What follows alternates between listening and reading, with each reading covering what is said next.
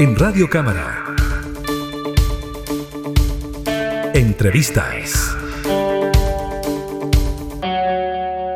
Por 76 votos a favor, 59 en contra y 7 abstenciones, la sala de la Cámara de Diputadas y Diputados aprobó la extensión del estado de excepción para la macrozona sur eh, del país, esto con el objetivo, según el gobierno, del resguardo de la seguridad pública, donde son las Fuerzas Armadas las que apoyan a las policías en materia de seguridad. Conversamos de este tema con el diputado Rubén Moraga. ¿Cómo está, diputado? Muchas gracias por recibirnos. Hola, un gusto. Eh, a tu disposición. Un temazo lo que tenemos que conversar ahora, lo que tiene que ver con el, estado de excepción, toda la implicancia, dado las consecuencias de lo, yo, de lo que ya ocurrió. Hemos tenido una muerte por acción de infantes de Marina y esto es bastante complejo. Sí, bueno, dentro de la argumentación que hacía el ministro Delgado sobre esta situación, él precisamente se refirió a ese punto que usted mencionaba y él decía que finalmente lo que hubo acá fue una situación de violencia, no un enfrentamiento que provocó.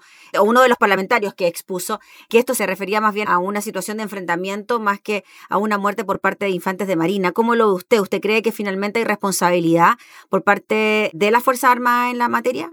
Sí, mira, al final del día, en todas las situaciones que han ocurrido en la Araucanía, con una serie de enfrentamientos, y al final se han dado cuenta que muchas de las acciones han correspondido a montajes.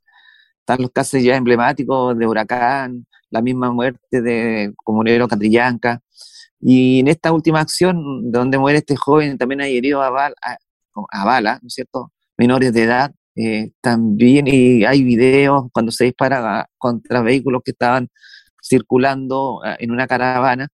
Entonces esto eh, huele mal, siempre, eh, porque al final uno quiere la mayor transparencia y la mayor investigación en la forma más rápidamente posible, que se coloque el antecedente, que se coloquen al Ministerio Público las imágenes que debieran haber portado los, los infantes de Marina o los mismos carabineros que estaban en el sector. Entonces, esto eh, ya el país está cansado de la manipulación de la información. Y esto tiene un, un sentido y un cariz, porque fueron bastante contradictorias las versiones que salieron. Se hablaban de dos muertos, después se corrige uno, después se salen las declaraciones eh, de una de las personas acompañantes de, un vehículo, eh, filmaciones. Entonces, ah, mira las fechas que somos todavía no hay ninguna claridad al respecto. Mm. Diputado, ¿por qué cree usted que el gobierno utiliza precisamente la estrategia del estado de excepción con la llegada de las Fuerzas Armadas a la zona para ayudar, como ellos dicen, en el resguardo del orden público?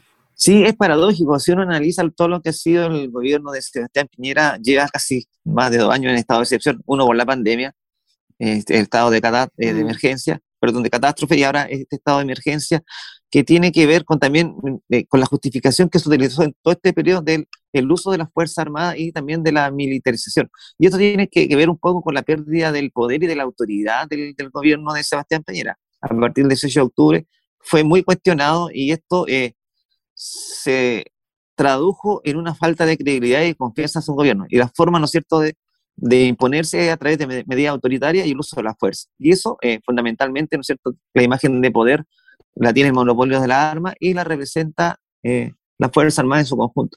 Y atacar un conflicto tan histórico como el conflicto del Gualmapu, sabiendo los antecedentes, la historia que, que tiene, el pueblo mapuche ha sido reconocido desde el inicio, ¿no es cierto?, por la corona española, por Bernardo Higgins también lo reconoce como tal, como pueblo, y después viene toda la pacificación de la Araucanía, que sabemos lo que correspondió, un ataque y una masacre hacia el pueblo y una expropiación de grandes territorios. Y esa gran deuda histórica es parte del origen de este conflicto que tenemos hoy día, donde no están resueltas esas, esas demandas ancestrales y tampoco hay un respeto y reconocimiento a ese pueblo. Entonces yo creo que de ahí, eh, más que aplicar la fuerza, la violencia o militarizar un territorio, también hay que acompañar con medidas eh, económicas de desarrollo que recojan las demandas de ese pueblo originario. Dentro de la argumentación también que se dio durante esta jornada, diputada Moragas hablaba de que es bien difícil negociar con grupos armados o con terroristas, como se le denominan algunas de estas personas, tomando en consideración estos videos que han circulado ¿no? en los últimos días, donde veíamos efectivamente a grupos armados hablando de violencia. ¿Cómo ve usted eso? Sí, mira, eh, uno puede entender que pueden existir grupos radicalizados. ¿ya? Eso también es parte del entramado del desarrollo del tejido social y político, que, pero esto, estos conflictos son políticos, tienen un origen político y se resuelven con política, no con violencia y no con el uso de armas o también eh, con estas imágenes que llaman al terror, porque calificar cualquier actividad de terrorismo me parece que no es lo adecuado. Cuando hay manifestaciones que son propias y están garantizadas constitucionalmente, deben respetarse. Pero en ese tenor, el diálogo siempre tiene que existir, pero con, con medidas concretas, porque también los diálogos que no conducen a nada exacerban muchas veces las, las situaciones y las demandas de los sectores que están negociando o tratando de conversar. Mm. Y aquí yo creo que siempre ha faltado una voluntad política de, de los gobiernos, no solo de este, de todos los gobiernos, para ir dando respuesta a las demandas del pueblo mapuche porque los conflictos eh, y el tema de la propiedad, porque empezamos a hablar de la propiedad de los territorios, de la propiedad privada, pero también, también hay que recordar de cómo se adquirieron muchos de esos territorios y que fueron traspasados a, a muchos de estos grandes terratenientes hoy día, hoy día que son las empresas transnacionales que trabajan eh, con la celulosa, eh, con, con, los bosques que han sido plantados, suplantando al, bosque nativo para generar eh, papeles y, industria de, ese carácter, mm. la industria maderera. Entonces, el tráfico de la madera también, eh, también ha sido incentivado. Esto no, hay varios orígenes multifactoriales de, este conflicto. Sí, además se habla de la presencia del narcotráfico en la zona. ¿Usted cree que también eh, hay de eso por allá? Puede ser que se dé. Si hoy día la sociedad también, toda la sociedad chilena también está cruzada con el problema de, del narcotráfico. No es tan solo el conflicto de Gualmapu. ¿ya? Yo soy de la región del norte, de Tarapacá, donde el ingreso de droga está y se ve, ¿no es cierto?, eh, el tema, porque tampoco ha, habido una política de Estado de cómo enfrentar esto. Y dos cosas. Uno, con políticas de ayuda y de empoderamiento de las organizaciones territoriales, pero tampoco ha habido una política efectiva tanto de las policías, PDI y carabineros, con los organismos que están diseñados para combatir el narcotráfico, porque al final no se hace la investigación como corresponde. El lavado de dinero y se toca muchas veces. Y todos saben, ¿no es cierto?, lo que se genera, el poder corrompe, el dinero corrompe de las poblaciones y también en los territorios. Puede ser que alguno haya sido incentivado por una forma fácil de ganar eh, dinero que se haya prestado para estos ilícitos. Y eso tampoco hay que decir que no ocurre.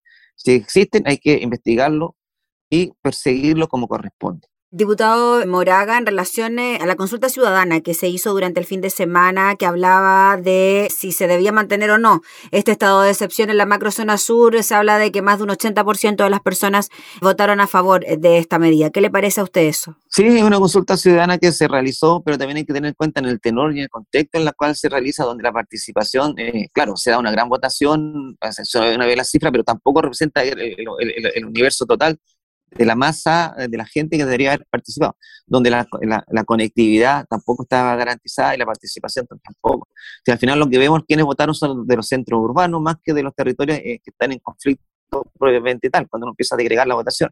Pero eh, son válidas, pero yo creo que este conflicto no es tan solo, si hablamos del, del pueblo nación mapuche, son un millón más o menos de mapuches que están a lo largo del país sí, en Santiago, por ejemplo, región metropolitana, es un número importante. Tampoco se consideran políticas hacia integración en los centros urbanos.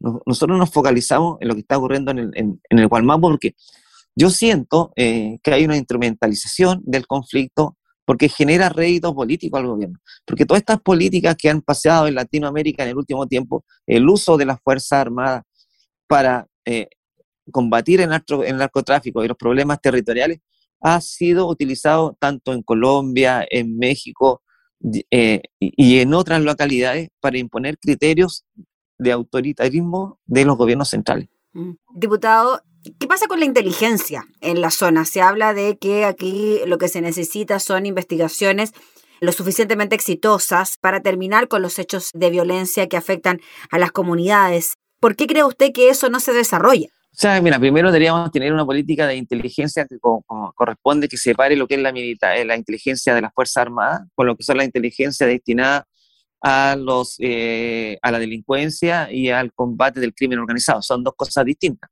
Entonces acá cuando el gobierno insiste en mezclar lo que es la inteligencia militar, que tiene que existir, y la inteligencia contra el combate de la delincuencia y mezclarlo en un todo, yo creo que ahí está una, una concepción errónea, porque nuevamente eh, caemos en la, en la percepción de la antigua doctrina de la seguridad nacional. Y esos eh, ejes ya se han desplazado. Entonces la seguridad social, la seguridad intelectual va por otro riel y la seguridad militar de las Fuerzas Armadas va por otro camino, que tiene que ver con la integración y otro tema de desarrollo. Yo creo que ahora tenemos que fortalecer efectivamente a las policías, equiparlas, entregarles los presupuestos adecuados, pero con los controles adecuados, porque hoy día también cuando se le entrega dinero a las Fuerzas Armadas y a las policías, eh, hemos visto lo que, hemos, que, lo que ha pasado. Eh, el director de la PDI, ¿no es cierto? Hoy día investigado, procesado. ¿Cuántos generales de carabineros por lo mismo? Entonces, porque la sociedad civil no se ha hecho responsable o ha tenido el temor de enfrentar eh, profundamente este tema, porque todavía nos queda esta dicotomía de lo que fue el gobierno militar, donde las Fuerzas Armadas estaban por un mundo y toda la sociedad eh, civil por otra parte.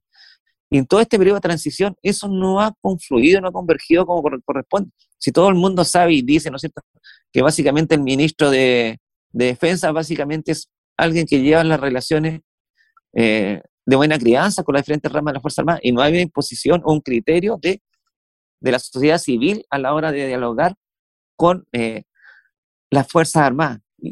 Y, acá no, nos tenemos que separar si somos todos eh, ciudadanos de Chile uno tiene el monopolio de las armas que le entrega el pueblo, el soberano. Diputado Moraga, finalmente usted hubiese esperado que la Cámara finalmente se pronunciara en contra de la extensión de este estado de excepción, que recordemos solo dura 15 días, o sea, sí. después no sabemos lo que irá a ocurrir después de estos 15 días, si se solicitará una nueva extensión o bien muchos decían esto no se soluciona en 15 días tampoco. Exactamente, ese es un argumento. Mira, yo estaba en contra, porque yo creo que esto no se soluciona, como dices tú, en 15 días.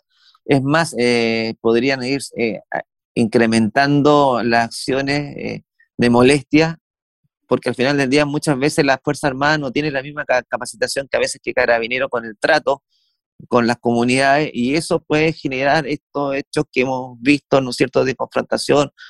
A veces nos van a decir si hay una protesta una movilización y van a reaccionar no de la mejor forma porque no están capacitados para eso las Fuerzas Armadas. Las Fuerzas Armadas son para la defensa nacional, no para el control interno, que es lo que se pretende implementar ahora. Entonces yo hubiera esperado que no se aprobara, lamentablemente se dio esta situación, en estos 15 días no se va a solucionar nada, el conflicto va a seguir en las mismas características que ha tenido en este último periodo, porque no hay eh, confrontación política a la hora de enfrentar este gran problema que es la reivindicación que tiene el pueblo mapuche y coordinarlo también con los habitantes que de alguna forma han llegado al territorio mapuche y eh, han desarrollado sus eh, negocios, sus empresas, y esto tiene que eh, ser, eh, es un diálogo, no es fácil, ¿ah? esto no es fácil, que se va a demorar tiempo, pero primero hay que tener la voluntad política de solucionarlo. Muy bien, pues diputado Rubén Morega, le agradecemos enormemente por el contacto para hablar de este tema, que esté muy bien, que tenga buena jornada. Pues muchas gracias a ti, Gabriela, y saludar a todos. Gracias. Y un abrazo y seguir colaborando con, con ustedes. Muchas gracias. Era el diputado Rubén Moraga hablando entonces sobre la aprobación en la Cámara de la extensión del estado de excepción para la macrozona sur del país.